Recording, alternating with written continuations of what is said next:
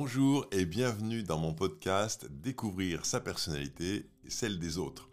Ce podcast est dédié à la compréhension des types de personnalités qui expliquent bon nombre de comportements que nous avons au quotidien, qui ont un impact fort sur nos choix, sur nos décisions, mais dont nous ignorons bien souvent l'existence. Je suis Franck Julien, créateur du modèle de personnalité Comme Colors, et dans ce podcast, je vais présenter le fonctionnement des six types de personnalités Comme Colors, aussi bien dans la sphère privée que professionnelle. On parlera donc des relations avec nos enfants, notre conjoint, notre famille, mais aussi avec notre manager, nos collaborateurs si on en a, ou nos collègues. Les comportements liés au type de personnalité sont présents tout au long de la journée et cela peut être un vrai plus de les connaître, de les reconnaître pour avoir des relations plus sereines. Vous pouvez retrouver plus d'informations sur le site comcolors.com ou en téléchargeant l'application Comcolors dans l'Apple Store ou Play Store. Vous pouvez également me suivre sur les réseaux sociaux Instagram, TikTok ou YouTube avec le nom Franck Supergreen. Belle découverte Bonjour à tous, nous voici pour un nouvel épisode où aujourd'hui nous allons parler de l'écoute active et surtout à quoi sert l'écoute active. Je suis avec Clara euh, comme les épisodes précédents. Bonjour Clara. Bonjour Franck, bonjour à tous. Et, du, et je te pose tout de suite la question, Clara, qu'est-ce que ça t'évoque toi l'écoute active? Qu'est-ce que ça, voilà, est-ce que tu connais ou alors j'ai l'impression d'avoir découvert ça euh, en devenant euh, maman, parce que je me suis intéressée à la psychologie des enfants, euh, comment communiquer avec eux, etc. Donc je crois que je date ça à peu près à ce moment-là. J'en ai des notions floues parce que j'ai pas lu d'ouvrage dessus. Voilà, je me suis simplement intéressée à cette notion. D'accord, eh ben super. Alors justement, on va, on va parler de, ce que c'est que l'écoute active. Moi, j'ai découvert l'écoute active, j'avais quel âge j'avais? Mes enfants, euh, c'était en. Je dois avoir une trentaine d'années. Mes enfants, oui, devaient être assez petits. Et, euh, et en fait, c'est à ce moment-là. En fait, je me suis formé à la PNL. C'était peut-être un peu avant 95. Voilà. Et donc, mes enfants étaient, euh, étaient encore en primaire, je me rappelle de ça. Et euh, je rappelle ça parce que vous allez voir, je vais vous raconter comment j'ai utilisé l'écoute active avec mes enfants, moi aussi. Euh, et donc, du coup, euh, ben on, va parler de ça. Donc, ça remonte assez loin quand même. Et donc, qu'est-ce que c'est l'écoute active C'est une technique utilisée surtout par les professionnels de l'accompagnement, comme les coachs, les psys. et c'est une méthode qui, en fait, permet d'aider l'autre à y voir plus clair sur son problème ou à trouver la solution lui-même. Voilà, c'est un peu bizarre ce que je vous dis là, vous allez voir, ça va, s'éclairer au fur et à mesure. Euh, mais en fait, la technique d'écoute active, c'est un ensemble de techniques qui, euh, qui sont regroupées sous la forme d'une écoute active. Et moi, je l'ai découvert euh, lors d'une formation en PNL. Donc pour ceux qui se disent, qu'est-ce que c'est que la PNL C'est la programmation neuro-linguistique, j'en ai déjà parlé. Euh, dans un autre épisode. Euh, et, en fait, moi à l'époque, j'ai cru que c'était euh, la PNL qui avait inventé la technique d'écoute active, et en fait, pas du tout. la technique d'écoute active a été inventée par Thomas Gordon, qui lui-même s'est inspiré des travaux de Carl Rogers. Alors Carl Rogers, c'est vraiment quelqu'un de très connu, même si on entend ce nom-là sans sans vraiment savoir exactement qui c'est. Donc j'ai fait un petit peu de recherche avant de, démarrer cet épisode pour euh, préciser. Donc c'est un psychologue humaniste. Euh, en fait, sa méthode euh, met l'accent vraiment sur la qualité de la relation entre le thérapeute et le patient, avec ce qu'on appelle l'empathie, la congruence, et puis l'idée qu'on on accepte et on accueille la personne de façon inconditionnelle. Donc ça, c'est vraiment son idée. Et pour lui, il a appelé ça l'approche centrée sur la personne. Et du coup, en cherchant un peu sur, euh, sur ce, monsieur Carl Rogers, euh, il y a une étude, qui, une enquête qui a été réalisée en 1982 auprès d'un peu plus de 400 psychologues américains et canadiens, et qui ont considéré qu'il était le psychothérapeute le plus influent de l'histoire de la psychothérapie. Donc, on va remettre ça en 82, donc c'était il y a quand même une 40 ans, euh, mais c'est pour dire à quel point il avait influencé, et il a influencé l'approche que le thérapeute ou le psy ou le coach peut avoir avec son patient. Et donc Thomas Gordon a travaillé avec euh, Carl Rogers. Lui, c'est un docteur en psychologie américain, euh, qui est donc l'élève de Carl Rogers et qui s'inscrit dans un courant de psychologie humaniste lui aussi. Et lui, il était désireux de développer une, une alternative au rapport de force. Il a été un des pionniers dans la conceptualisation de la résolution des conflits par une approche gagnant-gagnant, ou appelée aussi résolution des conflits sans perdant. Alors, l'approche gagnant-gagnant, vous en avez peut-être déjà entendu parler. Et, je me dis que ça pourrait être intéressant qu'on parle prochainement, dans l'épisode prochain, justement, de ce que c'est que l'approche gagnant-gagnant, qui est issue des positions de vie. Donc, je ne vais pas développer maintenant, parce que c'est un peu, un peu long, mais vous allez voir que ça a du sens par rapport à ce qu'on va découvrir aujourd'hui sur l'écoute active. Alors, j'y reviendrai donc plus tard. Donc, vous voyez, donc, c'est vraiment l'idée euh, quand on parle d'écoute active, euh, de d'accueillir l'autre comme il est, de l'accompagner et de l'aider le plus positivement possible dans euh, son propre développement. C'est ça l'idée. Est-ce que ça, ça, ça, te parle, toi, Clara, ce que je raconte là? Est-ce que c'est un peu l'idée que tu en avais de l'écoute active? Oui, ça m'évoque le fait que ça demande un effort particulier parce que souvent on écoute, comme on dit, pour répondre et on n'écoute pas d'abord pour comprendre la personne. Donc, à mon avis, ça, part de là. De vraiment se mettre dans une position euh, qui n'est pas euh, d'être tout le temps proactif, quoi. C'est ça, exactement, exactement. Et on va voir que c'est assez exigeant, en fait, l'écoute active. Alors, comment ça marche? Comment ça marche, ou plutôt comment, comment ça, ça, fonctionne, cette histoire d'écoute active? En fait, l'écoute active, c'est un ensemble de, trois euh, approches différentes qui sont rassemblées en une seule approche qu'on appelle l'écoute active. La première, c'est ce qu'on appelle la synchronisation. Alors c'est un mot qui paraît un peu bizarre, mais c'est en fait comment on va créer un climat d'échange propice à l'échange, enfin comment on va, on, va, on va créer les conditions pour que l'autre avec lequel on parle se sente le mieux possible. Et on va voir qu'il y a une méthodologie pour arriver à ça. Ça, c'est la première chose. La deuxième chose, c'est qu'on va poser des questions ouvertes. On va poser des questions, mais surtout des questions ouvertes on va revenir sur qu'est-ce que c'est qu'une question ouverte. Vous allez voir, c'est assez étonnant. Enfin, pour, faire simple, la question ouverte, c'est la, question que vous posez, ou quand vous posez la question, vous n'avez absolument aucune idée de la réponse qui va arriver. Donc c'est très particulier comme, euh, comme approche. Et, mais je vais revenir. Et la troisième, c'est la reformulation. C'est la validation de est-ce qu'on a bien compris de quoi on est en train de parler. Et quand on rassemble ces trois techniques ensemble, eh ben, ça donne l'écoute active. En tout cas, c'est comme ça que moi, je l'ai appris. Alors, je vous propose qu'on commence par euh, la première chose, c'est la synchronisation, parce que c'est le B à bas, c'est-à-dire que s'il n'y a pas un bon climat entre moi et l'autre, eh ben, ça va être compliqué de l'aider euh, ou d'avancer ou vraiment de pouvoir l'accompagner. Alors, de, quoi on parle quand on parle de synchronisation? Ben C'est très simple, c'est vraiment, vraiment très très simple. Vous pouvez tous l'observer euh, au quotidien, autour de vous, même vous-même. En fait, quand, vous parlez avec quelqu'un depuis cinq minutes, et que le courant passe bien entre vous et l'autre, eh bien en fait on pourrait dire que vous êtes synchronisé. C'est-à-dire que vous avez adopté la même position que l'autre ou l'autre a adopté la même position que vous. Enfin on ne sait pas trop comment ça s'est fait. Toujours est-il qu'on pourrait presque glisser un miroir entre vous et l'autre parce que vous avez pris la même position physique. Vous avez le, corps qui est posé de la même façon. Je dis bien quand tout se passe bien. Hein. Euh, le corps est posé de la même façon. Et si on se met à écouter votre voix et la voix de l'autre, eh bien, vous avez à peu près le même volume sonore, vous avez le même rythme de voix, euh, il y a une même intonation. En fait, vous êtes rentré en synchronisation. Les deux personnes sont ensemble. Je vois, Clara, que tu hoches de la tête. Est-ce que ça, ça t'évoque quelque chose, ça? J'ai plutôt des contre-exemples en fait. J'ai plutôt des, en tête des situations où, où on n'est pas du tout synchronisé, où l'un parle très fort et l'autre se sent gêné parce que la personne parle fort. Euh, l'un fait des grands gestes et, l'autre des, des, petits gestes et on s'en rend pas compte, mais parfois il y a comme un malaise qui, qui se crée et qui est tout simplement lié à ça. quoi. C'est un, il y a une, une euh, un manque d'écoute, je dirais, euh, corporel entre les deux personnes. C'est ça, exactement. Et bien, ce que tu viens de dire, c'est exactement ça. C'est-à-dire que euh, quand on n'est pas synchronisé, il se passe ce que tu viens de décrire. C'est-à-dire que justement, le courant ne passe pas. Et du coup, bah, on a du mal à se comprendre, on a du mal à, se sentir bien avec l'autre. Et évidemment, dans ces cas-là, tu imagines un psychologue qui voudrait accompagner quelqu'un alors qu'il n'est pas synchronisé avec lui, eh ben, il ne peut pas l'aider. Parce qu'en fait, ça ne marche pas. Quoi. Le courant ne passe pas.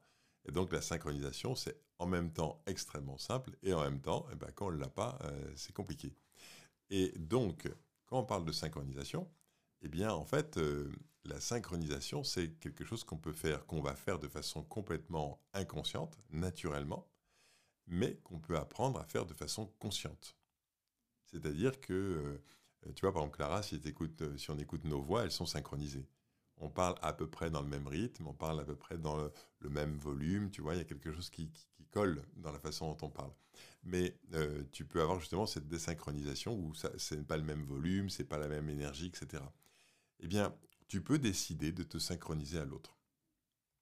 Et, euh, donc moi, j'ai formé pas mal de, personnes à ça, et je me rappelle d'une équipe de vente que j'accompagnais, et, euh, et je leur explique. Alors, comme c'est un peu toujours très étonnant cette histoire de synchronisation. Ce que j'ai fait, c'est que j'ai dit, on, va faire une synchronisation extrêmement simple. Vous allez vous asseoir sur deux chaises, donc chacun là en face de l'autre. Et la seule chose que vous allez faire comme synchronisation, c'est d'avoir la même position de corps. C'est-à-dire que si l'un est penché en avant, vous vous penchez en avant pour être avec lui. Si l'autre a le dos adossé sur sa chaise, vous allez adosser votre dos sur la chaise également. En gros, vous vous placez dans la même position assise que l'autre. Vraiment, on est sur le, début de la synchronisation, le truc le plus simple qu'on puisse faire. Et donc, euh, je demande à tout le monde de faire ça. Et puis après, je dis, bah, vous faites votre entretien de vente comme d'habitude. Mais simplement, vous tenez compte de ça. Et donc, je m'approche d'un. C'était pas un couple, c'était deux personnes qui travaillaient ensemble. Et j'en vois un qui était complètement les bras croisés au fond de son siège. Et l'autre, euh, elle était, euh, c'était une femme qui était assise au bord de sa chaise. Mais franchement, je pense qu'elle avançait un centimètre de plus ses fesses, elle tombait par terre. Elle pouvait pas être plus près du bord de la chaise, complètement penché en avant, donc complètement en train de l'envahir, et l'autre complètement en retrait avec les bras croisés, qui disait pas un mot. Et donc je m'approche d'elle et, je lui dis, j'ai l'impression que tu es un petit peu en avant. Euh, tu vois, il a le dos qui est posé contre sa chaise. J'ai l'impression que tu n'es pas complètement euh, le dos collé contre sa chaise. Et là, elle se retourne et dit, oh, oh mais oui, c'est incroyable, je croyais. Donc c'est ça qui est hyper intéressant, c'est de voir à quel point on n'est pas conscient de ce qu'on fait. Donc je lui dis, je t'invite à juste t'asseoir avec ton dos qui est appuyé sur le dos de la chaise, et c'est tout. Elle fait ça, elle continue de parler, et le gars qui est en face d'elle, dans, les 10 secondes qu'on suivit, il a décroisé les bras et il s'est mis à parler. Donc, évidemment, je laisse avancer un peu les choses, j'arrête le truc et je leur dis Qu'est-ce qui s'est passé? Et le gars, il me dit Je ne pouvais plus parler. je ne pouvais plus dire un mot parce que je me sentais tellement envahi que je, ne pouvais pas, je ne pouvais plus prendre la parole. Le dialogue était impossible. Et, voilà, donc c'est hyper intéressant de voir ce que c'est que la synchronisation et à quel point c'est technique parce que d'abord il faut en prendre conscience, prendre conscience qu'on se synchronise à l'autre ou prendre conscience qu'on ne se synchronise pas à l'autre, comme tu l'as très bien dit tout à l'heure à Clara. Et ensuite, le vouloir le faire, ça demande de l'entraînement. Ça demande de vouloir s'amuser à reproduire la position physique de l'autre. Et, moi, quand j'étais plus jeune, je m'amusais à faire ça euh, en voiture. En fait, euh, ma, femme, ça la faisait rire parce qu'elle disait Mais qu'est-ce que tu es encore en train de faire? Je voyais quelqu'un dans la voiture d'à côté et je prenais la, même physiologie, les mêmes expressions du visage, le même, euh, la même façon de poser mon corps, etc. Et des fois, je me disais Oh, oh la sensation la sensation que cette personne doit avoir à l'intérieur d'elle-même, parce que quand on prend la position et le corps, enfin si on pose son corps et qu'on met tous ces mouvements, ces muscles du visage dans le même mouvement que l'autre, d'un seul coup on se met à ressentir finalement ce que ressent l'autre. On se met à être dans l'état interne de l'autre. Et, du coup, en faisant ça, on, comprend quelque chose de l'autre. Et bien, il y a quelque chose de cette idée-là quand on se synchronise. C'est, on, on prend, en fait, on rentre un peu en phase avec l'autre. Et du coup, en faisant ça, on, permet à l'autre de rentrer en relation avec nous. Et ça crée quelque chose de particulier. Voilà, ça c'est oui, Clara. Et dans le cadre d'un groupe, là vraiment l'écoute active, c'est entre deux personnes. C'est pas généralisable à un, petit groupe de personnes, 3 quatre. On peut pas se synchroniser à plus que deux. Alors après, il y a toute une théorie qui dit que quand tu as deux personnes en face de toi, tu parles à l'une, tu te synchronises à l'autre. Moi, je trouve ça, j'ai essayé, oui, c'est quand même très technique. C'est vraiment, il faut considérer vraiment la synchronisation, enfin la, technique d'écoute active dans le cas d'une relation à deux. Parce que à plusieurs, tu, tu, rentres dans plein de schémas, enfin après, tu te, tu te dissocies complètement, tu ne sais plus qui tu es. Euh, non, vraiment, c'est pour deux personnes. Vraiment, euh, voilà, pour moi. Je sais qu'il y a des techniques qui permettent d'aller un peu plus loin, mais je ne vais pas le développer. Et puis, et puis j'en suis pas complètement convaincu. Donc une fois qu'on a vu la synchronisation, donc une fois qu'on a créé ce lien avec l'autre, et eh bien après, la deuxième technique, c'est poser des questions. Et euh, si on veut aider l'autre à trouver son problème, eh bien en fait, on va, euh, on va essayer de poser des questions ouvertes. Et ce qui est hyper intéressant, c'est que c'est très difficile. C'est très très difficile de poser des questions ouvertes parce qu'en en fait, notre esprit, notre éducation est euh, comment dire, complètement construite sur le fait que on va poser des questions pour valider des hypothèses que nous avons sur la vie, sur les autres, sur la situation. Et donc pour faire ça, moi je vais faire un petit jeu. Je, fais un jeu avec les stagiaires quand j'essaie de leur faire prendre conscience de ce processus. Je leur dis voilà, je vais vous raconter l'histoire de euh, Roméo et Juliette. Euh, et, Roméo et Juliette, on les retrouve euh, morts, allongés sur le sol, avec de l'eau et du verre brisé à côté d'eux. Et la question que je vous pose, c'est que s'est-il passé? C'est la seule question que vous ne pouvez pas me passer, me poser, mais tout le reste, vous pouvez me poser autant de questions que vous voulez. Et là, j'ai une quantité de questions qui arrivent pour essayer de trouver. Je ne sais pas si Clara, toi, tu as des questions qui te viennent à l'esprit comme ça. Est-ce que tu as quelques questions qui te sont venues à l'esprit euh, quand je te raconte ça? Euh, avec, Par rapport aux indices? Oui, ouais, quand je te raconte ça, quand je te dis on retrouve Roméo et Juliette morts allongés sur le sol euh, avec de l'eau et du verre brisé à côté d'eux, et que je te dis bah, qu'est-ce qui s'est passé, quelles sont les premières questions qui viennent comme ça spontanément? Sans essayer de poser des questions ouvertes, juste qu'est-ce qui t'est venu à l'esprit et quelles sont les questions que tu te poses pour dire, tiens, comment on pourrait trouver ce qui s'est passé? Bah, Je me demande euh, ce qu'ils ont bu. Mmh je me demande pourquoi euh, le verre est brisé. Mmh voilà, je m'interroge sur euh, la position des corps au sol, peut-être. Mmh Mais tu veux dire qu'il est difficile de sauter de l'esprit qu'il y a une histoire d'amour derrière, c'est ça? Parce qu'on connaît l'histoire de Roméo et Juliette. C'est en fait bien sûr l'idée c'est de lancer euh, en fait une situation où, tu fais un a priori. D'abord tu leur donnes un nom, donc Roméo et Juliette, donc déjà ça, te positionne une représentation dans ton esprit. Et puis après tu mets une scène, tu vois. Et en fait les gens ils vont ils vont les questions qu'ils posent c'est euh, euh, par exemple est-ce qu'ils ont été empoisonnés? Est-ce qu'ils ont bu Est-ce qu'il y avait du poison dans l'eau qu'ils ont bu? Est-ce que euh, est-ce qu'ils ont été empoisonnés? Est-ce qu'il euh, y a quelqu'un dans la pièce? Est-ce que et en fait, euh, ils valident des hypothèses. Parce que ça, c'est des questions fermées. Si on peut répondre par oui ou par non, c'est des questions fermées. C'est ça, ou des questions fermées, ou est-ce qu'il y avait quelqu'un dans la pièce? Oui, non, c'est ça. C'est que des questions fermées. En fait, ils ne posent que des questions qui valident un présupposé qui s'est construit dans leur esprit. Et quand tu fais ça, tu es centré sur toi. Tu es centré sur je valide ce que je crois moi. Je valide mm, mon a priori. Et, donc, tu n'es pas en train d'être dans ce qu'on appelle l'écoute active. Tu n'es pas centré sur je pars à la découverte. Tu es centré sur je vais essayer de trouver si euh, l'hypothèse que j'ai formulée est la bonne. Et donc, quand tu fais ça en groupe, tu as carrément une compétition entre les gens parce qu'en fait, ils veulent, euh, ils, veulent essayer de trouver la réponse avant les autres, tu vois. Et donc, ils posent plein, plein, plein, plein de questions. Mais je peux avoir, euh, j'ai déjà vu 70 questions fermées, juste pour valider des hypothèses. Oui, parce que ça, ça induit qu'il y, qu'il y a un contexte. Là, tu parles, de, par exemple, du contexte de concurrence dans un groupe. Et moi, ça me fait penser à, à des choses que j'ai vécues euh, ces derniers mois. J'ai plusieurs euh, amis qui se sont séparés et j'ai fait attention, sans connaître euh, la technique de l'écoute active dans, dans, le détail, hein, mmh. mais justement de, de, leur poser des questions sans être centré sur moi ou simplement le contexte qui ferait que moi aussi, est-ce que je peux avoir peur un jour de me séparer et tout ça, et de mettre tout ça de côté, de leur poser vraiment des questions sur eux, ce qu'ils vivent, et pas des choses qui valideraient dans mon esprit que ouf, c'est bon, moi je suis à l'abri. Tu vois, en étant centré sur moi. Bien sûr. Donc, c'est, j'ai essayé de faire ça. Et eh ben, donc, tu as fait preuve d'écoute active. C'est-à-dire que tu t'es pas centré sur toi, tu t'es centré sur eux. C'est-à-dire que tu, tu, tu t'es, tu as dit qu'est-ce qui peut les aider eux? Et effectivement, de quoi tu as besoin quand tu traverses une période difficile comme ça? C'est pas qu'on aille te raconter à quel point c'est difficile, la peur que tu as toi que ça t'arrive, mais c'est plutôt de leur poser des questions sur comment ils le vivent, sur euh, qu'est-ce qui s'est passé pour eux pour qu'ils en arrivent là, euh, qu'est-ce qui a été difficile, euh, de quelle aide ils auraient besoin. Bah, toutes ces questions, quand tu les poses, tu n'as aucune idée de la réponse qu'ils vont te donner. Donc c'est des questions ouvertes. Et en fait, si tu veux aider quelqu'un, c'est ça la clé c'est de poser des questions ouvertes. Et c'est extrêmement difficile parce que, euh, parce que notre esprit n'a pas été élevé comme ça.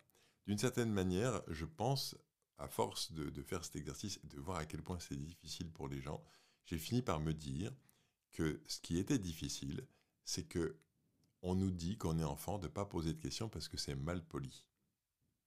En fait, poser une question ouverte, c'est très intrusif d'une certaine manière parce que tu vas très loin. Tu vois, c'est euh, euh, j'ai une idée qui me vient à l'esprit comme ça, c'est euh, c'est une hypothèse, enfin, c'est des questions dérangeantes d'une certaine manière. Donc on dit aux enfants ne pose pas de questions. Et en fait, l'enfant, qui a quand même envie de savoir, va essayer de poser plein de petites questions pour essayer de trouver quand même et d'avoir quand même la réponse à, l'interrogation qu'il se pose.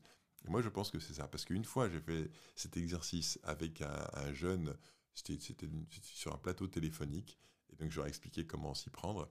Euh, et, donc, il y avait, alors je me rappelle plus de sa nationalité, je sais qu'il venait d'Afrique, d'Afrique noire, mais je me rappelle plus de sa nationalité, et il, euh, il m'a désingué l'exercice Roméo et Juliette en quatre questions. En quatre questions, il m'a fait tomber l'exercice, il a trouvé. Parce que moi, je joue pas à ne pas répondre. Si on me pose la question, je réponds. Si on me pose la bonne question, je réponds vraiment. En quatre questions, paf, le truc était fini. Et là, je me suis dit, waouh, eh ben, il n'avait aucun, aucun frein. C'est-à-dire qu'il n'avait pas été, ah, je pense, baigné dans cette éducation de on n'a pas le droit de poser des questions, c'est mal posé de poser des questions. Et donc, du coup, bah, il se posait les questions de base, des questions toutes simples pour trouver, et il a trouvé en quatre questions. Et moi, ça m'avait vraiment mis sur les fesses, quoi. Je m'étais dit, waouh, quand même, on a donc bien un a priori qui ne savait pas de poser des questions. Alors, si on revient maintenant à, la à cet exercice euh, de savoir poser des questions ouvertes, en fait, ça s'apprend. Et, moi, je me suis entraîné euh, beaucoup avec ma, fille, qui à l'époque était en primaire, je crois qu'elle était en CM1 ou CM2. Et en fait, j'ai vu à quel point, parce qu'à l'époque j'étais commercial, donc je me suis dit, il y a un vrai enjeu à savoir maîtriser les techniques de questions euh, ouvertes. Et donc, il faut que je m'entraîne. Et donc, je me suis entraîné, entraîné, entraîné. Et je, vais te donner, vous donner un exemple de comment je, je faisais. J'allais voir ma fille en rentrant du travail et je lui disais, bon alors, comment ça s'est passé aujourd'hui? Ah, bah aujourd'hui, euh, c'était chouette, on a joué à la cour de récréation, mais euh, il y a Anaïs qui, m'a tiré les cheveux. Et moi, évidemment, père, quand on dit qu'on a tiré les cheveux de ma fille, la première chose que j'ai envie, c'est de dire euh, bah, tu lui as rendu, ou bien tu. Et là, je, prenais sur moi et je disais très bien, et, comment tu as vécu ça? Tu vois, la question qui vient pas du tout naturellement à l'esprit comment tu as vécu ça? Et, du coup, ah, et t'as pleuré. Oh, t'as pleuré, donc moi, l'émotion qui monte, et me dire, j'espère que t'as été euh, le dire à la maîtresse, ou que... Et je, m'arrête et je dis, ah bon, parce que ça, elle t'a fait très mal Ah oui, oui, elle m'a fait très mal. Et bon, et qu'est-ce que tu as fait après? Euh, bah Après, euh, j'étais pas contente. Très bien, et ensuite, et ben ensuite j'étais voir la maîtresse, et je lui ai dit, ah, et qu'est-ce qu'elle a dit, la maîtresse? La maîtresse, elle a dit qu'il fallait arrêter de se disputer. Moi, à nouveau, tu vois, je suis pris dedans. Comment ça, la maîtresse t'a pas donné raison? Et, et, je me tais et je dis ah bon? Et après, qu'est-ce que vous avez fait? Et eh bien après, on a joué. Le problème était réglé. Mais tous mes a priori de papa qui veut prendre soin de sa fille et qui veut protéger sa fille, ils étaient tombés par terre. Parce que en fait, je, si, si j'écoutais juste ce qu'elle avait à me raconter sans y mettre mes a priori de papa, en fait, elle me racontait son histoire. Et en fait, ma fille est devenue complètement accro de cette conversation que 20-30 minutes tous les soirs, complètement accro parce que, en fait, on n'écoute jamais les gens comme ça. On n'offre pas cette qualité d'écoute aux autres. C'est-à-dire que quand quelqu'un vous pose des questions et que son questionnement n'est pas centré sur celui qui pose des questions, mais est centré sur celui à qui on pose la question, on lui offre une écoute extraordinaire on lui offre un, cadeau. Je crois que c'est un des plus beaux cadeaux qu'on puisse faire, c'est de, s'intéresser à l'autre sans y mettre quelque chose de soi. Et eh ben en fait, c'est ça la technique des questions ouvertes, c'est ça. Quand on pose des questions ouvertes, en fait, on s'intéresse à l'autre complètement sans y mettre nos propres a priori. Et donc c'est ce que tu dis que tu as fait. Donc quand tu tu décris que tu as eu des amis récemment qui se sont séparés et tu t'es tu t'es retenu d'aller dire ce que toi tu pensais ou de dire ce que, euh, ce que ça te faisait à toi, mais tu t'es centré sur eux. C'est ça, Clara? Oui, c'est ça, et je confirme que c'est pas naturel. Enfin, je l'ai fait vraiment euh, dans, dans un certain effort, quoi. Enfin, qui, qui me semblait juste à ce moment-là. C'était pas un effort qui m'a coûté, mais je sentais bien que c'était pas naturel dans cette euh, situation-là. Exactement, exactement. En fait, la technique active, elle est, elle est très exigeante. Elle demande beaucoup, beaucoup de travail. Et c'est pour ça que je me suis entraîné tous les soirs pendant plusieurs semaines. Hein. Je, pense que ça a duré 2-3 mois. Pendant 2-3 mois, j'ai fait ça tous les soirs. Et tous les soirs, je, et, je, reprends ce que tu viens de dire, ça m'a coûté. Pas, ça m'a coûté pas de parler à ma fille, mais ça me coûtait de devoir prendre sur moi de ne pas dire ce que moi je pensais, de ne pas dire ce que moi j'aurais fait, de ne pas donner de conseils, de ne pas dire, tu vois, ce truc de je me retiens de, dire ce que moi je pense et je suis juste dans l'écoute de l'autre, c'est extraordinaire. Est-ce que j'ai pas mesuré, ce que j'ai pas du tout mesuré, c'est que j'ai transmis ça à mes enfants sans qu'ils s'en rendent compte. C'est-à-dire qu'en fait, de me voir faire ça avec eux, ils l'ont appris. Et maintenant, mon fils et ma fille ont une capacité d'écoute active, naturelle, sans faire d'effort, qui est absolument incroyable. Donc ça se transmet. C'est vraiment quelque chose qu'on peut transmettre à l'autre. Parce qu'à chaque fois qu'ils venaient me voir avec un problème, eh ben, j'appliquais la méthode. Au lieu de leur dire, tu devrais faire ci, tu devrais faire ça, j'appliquais la méthode. Donc tu vois, c'est vraiment euh, un entraînement qui a, qui, que je trouve qui a payé. Alors maintenant, je termine avec le troisième concept qui est la reformulation. Euh, la reformulation, c'est que une fois que la personne a, tu as posé des questions ouvertes, etc., et qu'elle a entendu finalement, euh, qu'elle a donné plein d'informations, si tu veux l'aider à y voir plus clair, eh ben, ça va être de reformuler ce qu'elle vient de dire. Et le gros, le gros travers dans lequel on peut tomber, c'est de reformuler pour dire voilà ce que moi j'ai compris. Quand tu reformules ce que toi tu as compris, tu ramènes à nouveau le sujet sur ton terrain et tu veux être sûr que toi t'as pigé. Alors que quand tu accompagnes quelqu'un à y voir plus clair, si t'as pas tout compris, c'est pas très grave. L'important, c'est que l'autre, lui, il est compris. Et donc la reformulation, elle va, elle va demander à ce que tu reformules pour l'autre, que tu reformules pas pour toi. Tu vois? Donc c'est ça l'idée qui, euh, qui, est cachée derrière la, reformulation. Donc si on reprend la technique d'écoute active, je me synchronise, c'est-à-dire que je, je, je, fais en sorte de me mettre dans l'état interne ou dans la relation avec l'autre physiquement et dans la voix, dans les gestes, etc. Et deuxièmement, je pose des questions ouvertes. Et troisièmement, je reformule non pas pour moi, mais pour l'autre. Eh bien, tu as la technique d'écoute active qui est là et qui va permettre en fait de pouvoir euh, euh, accompagner des gens. Quand tu reformules, c'est tu reformules en posant une question alors? Non, par exemple, je, dirais, euh, tu reformules en disant, bah, tu, vois, tout à l'heure, quand tu m'as parlé de, ton, de tes amis, euh, ce que j'ai observé dans ce que tu m'as dit, c'est que ce qui était important pour toi, c'est de, faire abstraction de ce que ça te faisait à toi, de, des peurs que ça générait chez toi, et, et de te mettre au service de permettre à tes amis de parler d'eux-mêmes. Ce que je viens de faire, c'est une reformulation. D'accord. Je ne suis pas en train de dire, moi, ce que j'ai compris de ce que tu m'as raconté, c'est ça. Je suis en train de reformuler ce que tu viens de dire. Et en faisant cette reformulation, je te permets d'aller plus loin. Parce que je pose la situation telle que tu l'as dite, mais je la, je la redis.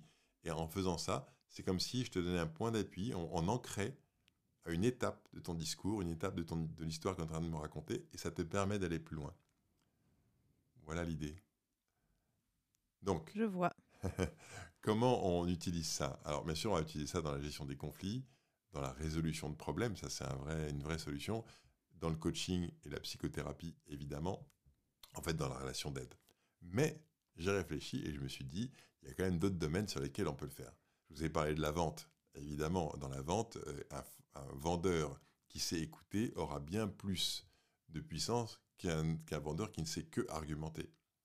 Parce que si on veut que on veut vendre, il faut d'abord d'abord avoir essayé d'amener l'autre à ouvrir son esprit à, au produit qu'on veut lui vendre. Et donc la technique d'écoute active peut permettre à la personne de poser des questions à la personne pour qu'elle se dise ah oui en fait tu auras peut-être besoin de ce produit parce que maintenant je comprends à quoi il va me servir avant même qu'on ait argumenté. Euh, ça, c'est la, première chose. La deuxième chose, c'est, peut-être vous avez entendu parler de, fameux Dale Carnegie, qui a monté tout un, toutes des formations sur la relation et qui a écrit un best-seller qui s'appelle Comment se faire des amis. Et en fait, si on lit ce livre, il ne parle que de la technique d'écoute active. En fait, il dit si vous voulez faire des amis, ne parlez pas de vous, parlez de l'autre. En fait, engagez la conversation sur qu'est-ce que vous faites dans la vie, euh, ah, et qu'est-ce qui vous plaît, qu'est-ce que vous aimez, c'est quoi vos hobbies, euh, et euh, voilà. Et, en faisant ça, eh ben, en fait, on se fait des amis. On se fait des amis pourquoi? Parce qu'on parle de l'autre, on parle pas de soi. Mais du coup, il y a un truc extraordinaire, c'est la séduction. Ce qui, est terrible quand on rencontre quelqu'un, c'est qu'on veut lui expliquer qui on est. On a envie de lui dire, tu vois, moi je suis comme ci, je suis comme ça, et j'ai envie de savoir qui tu es. Mais on ne pose pas la question à l'autre. Enfin, on ne pose pas.